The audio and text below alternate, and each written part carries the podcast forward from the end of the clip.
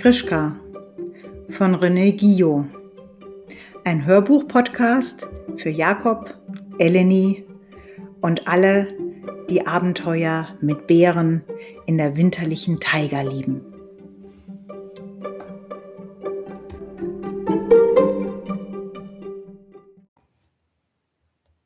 Kapitel 8 Chidi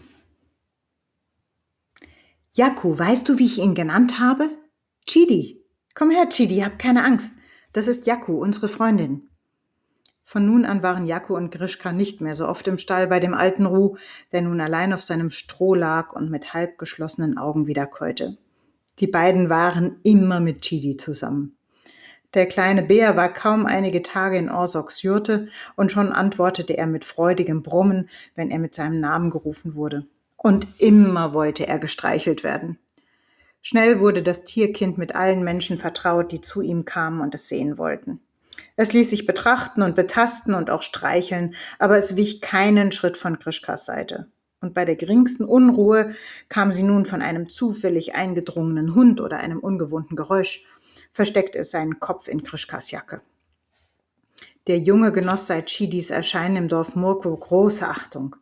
Dass er, der furchtlose Junge, den kleinen Bärenprinzen in den Stamm gebracht hatte, war eine Ehre für Dorf und Stamm. In allen weit verstreuten, in Tundra und Tiger liegenden Siedlungen wurde es bekannt und weitererzählt, dass die Jäger von Murkwo einen Neffen des Onkel Mischuk als Gast bei sich aufgenommen hatten. Das war seit undenklichen Zeiten nicht mehr geschehen. Eines Tages erschien auch Li Zu, der Chinese, wieder im Dorf. Mit sieben Hunden wie der Schamane kam er nun von seiner großen Fahrt aus dem Norden zurück. Er war der einzige Pelzhändler, der sich so weit in den Norden der Tundra vorwagte, wo die längste Zeit des Jahres alles unter Eis lag. Er war aber unterwegs von Wölfen angefallen worden und hatte drei seiner Hunde verloren. Um sein Hundegespann wieder vollzählig zu machen, war er großzügig. Er gab das doppelte Gewicht an Zucker und Tabak, das er sonst für die Fälle gezahlt hätte, damit man ihm die besten Hunde verschaffte. Das vergangene Jahr hatte so gute Beute gebracht. Noch nie waren so viele Zobel und Marder, so viele Blaufüchse und weiße Schneefüchse in die Fallen gegangen. Am meisten Glück hatte der alte Kia gehabt. In seinen Fallen und Schlingen hatten sich zwei besonders prächtige Silberfüchse gefangen. Kia wollte sie aber um keinen Preis verkaufen, denn er wollte daraus einen schönen neuen Pelz für seine Tochter Yaku machen. Doch Li Zu hatte in seinem Schlitten unvorstellbare Schätze als Tauschgegenstände. Und er bot als Gegenwert für die zwei Silberfüchse ein Gewehr mit silberschimmerndem Lauf. Es war noch schöner als das einzige Gewehr, das jemals ein Mann im Stamm gehabt hatte. Schöner als Orsoks Gewehr. Auf diese Weise erhielt Jaku doch keinen neuen Pelz, aber Li Zu verließ sehr zufrieden Kias Jurte und trug die beiden Felle unter dem Arm. Hätte Grischka bei diesem Handelsgespräch, bei dem die Pfeife von Mund zu Mund ging, dabei sein können, wäre er gewiss sehr stolz gewesen. Denn Kia hatte zuerst mit seinen Jägern gesprochen und dann zu Li Zu gesagt, Führt dich dein Weg, Li Zu, auch durch das Pferdeland? Ja, es führt auch durch jenes Land. Zu den Jakuten? Ja, er führt über das Gebiet der Jakuten. Vielleicht triffst du auf deinem Weg einen Mann von unserem Stamm. Er heißt Orsok. Die Tundra ist groß, sagte der Chinese. In der Tundra verlieren sich die Menschen wie die Ameisen in der Taiga. Du sprichst Wali zu. Aber der große Geist hat Augen und mit denen, mit denen er auch die allerkleinste Ameise in der Taiga sehen kann. Du sprichst wahr, Kia. Nun also, Lizu, sagte der alte Häuptling, wenn du diesen Mann mit Namen Orsok auf deinem Weg durchs Pferdeland triffst, so sollst du ihm sagen. Kia sah noch einmal fragend seine Männer an, und als sie alle unmerklich nickten und dadurch ihre Zustimmung kundtaten, fuhr er fort. So sollst du ihm sagen, dass die Vergangenheit ausgelöscht ist. Ich werde es ihm sagen. Du sollst ihm sagen, dass er zu seinem Stamm zurückkehren darf. Ich werde es ihm sagen, Kia. So ist alles in Ordnung. Dies alles wusste aber Krischka nicht, und als Li Zu die Jurte der Ratsversammlung verließ, folgte er ihm von weitem. Denn Krischka war sehr ungeduldig, mit dem Chinesen zu sprechen, aber auch um zu handeln. Denn mit ihm als Handelsmann zu sprechen, war ebenfalls die Aufgabe Krischkas. Die jungen Tuschkenen nämlich gehen auf die Jagd, so wie sie nur kräftig genug sind, einen Bogen zu spannen. Und mit ihrem Bogen schießen sie nicht nur Enten und Vögel, sondern auch Eichhörnchen, die von Ast zu Ast springen. Hierzu verwenden sie ebenfalls ihre Pfeile mit den flachen Spitzen, die das zarte Fell nicht verderben. 200 Eichhörnchenfälle hatte Grischka als ältester seiner Kameraden dem Chinesen Li Zu anzubieten und in ihrem Auftrag handelte er verbissen um einen möglichst hohen Preis. Der Chinese bot Messer mit Knochenklingen und Feuerzeuge, doch er bot viel weniger, als Grischka zu erhandeln hoffte. Als er aber fast an jedem einzelnen Fell nachwies, dass es gute Pelze waren, in der richtigen Zeit erlegt, wenn sie am dichtesten und dauerhaftesten sind, nämlich zur Winteranfang, und als er dem Chinesen zeigte, wie gleichmäßig die Jungen die innere Seite der Felle gereinigt hatten, da wurde der Handelsmann geneigter. Für sich selber und auf seinen Anteil nahm Grischka ein Beutel mit Glasperlen, den er Jaku schenken wollte, und eine kleine metallene Trillerpfeife, die er für Chidi zum Spaß wünschte. Am Ende des langen Feilschens fragte Krischka nüchtern, Treffen Sie vielleicht einmal meinen Vater? Die Tiger und die Tundra sind groß und weit. Wenn ich ihn aber auf meinem Wegen treffen sollte, werde ich ihm sagen, dass du an ihn denkst. Ich kann es nicht erwarten, bis er zurückkommt. Ich werde es ihm sagen, Sohn. Willst du mir helfen, die Hunde einzuspannen? Sehr gerne.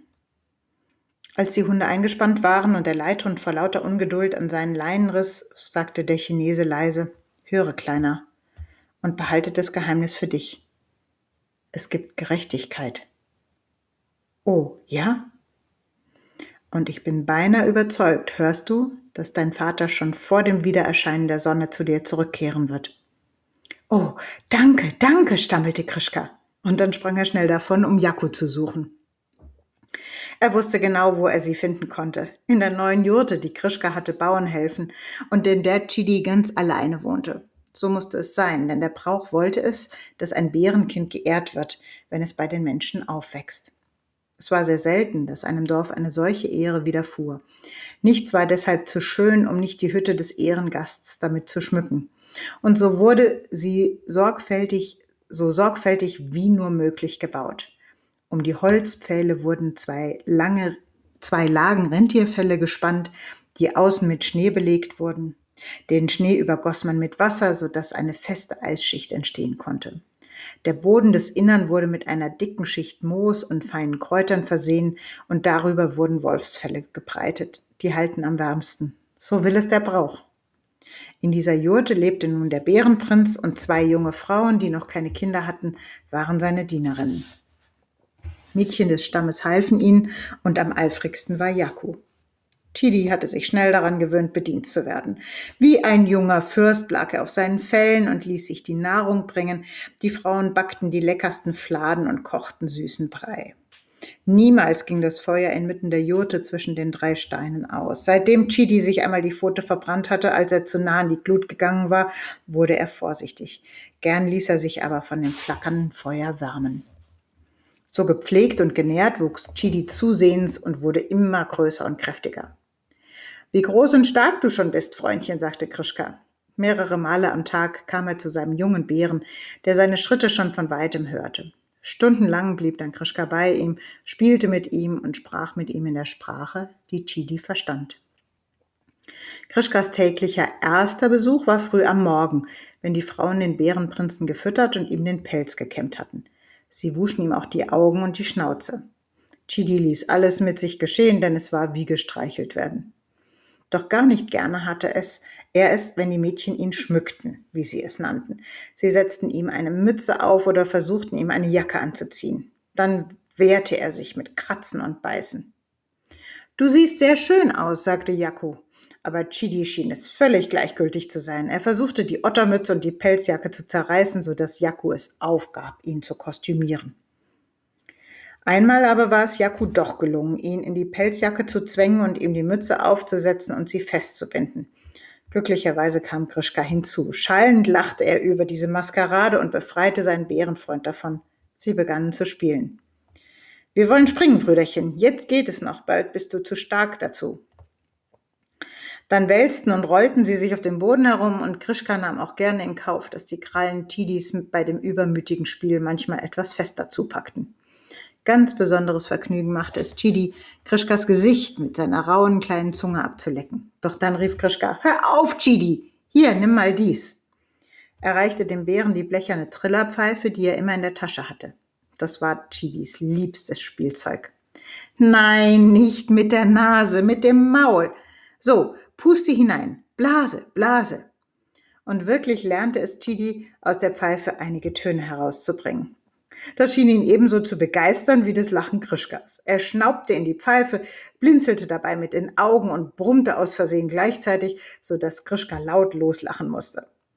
War dieses Spiel lange genug gespielt, musste Krischka ihm die Pfeife immer mit Gewalt wegnehmen. Wenn du größer bist, darfst du sie behalten, Brüderchen.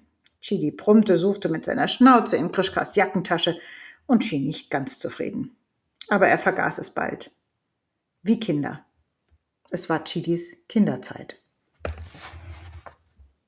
Und bald geht's weiter mit dem Kapitel 9 nach der langen Nacht.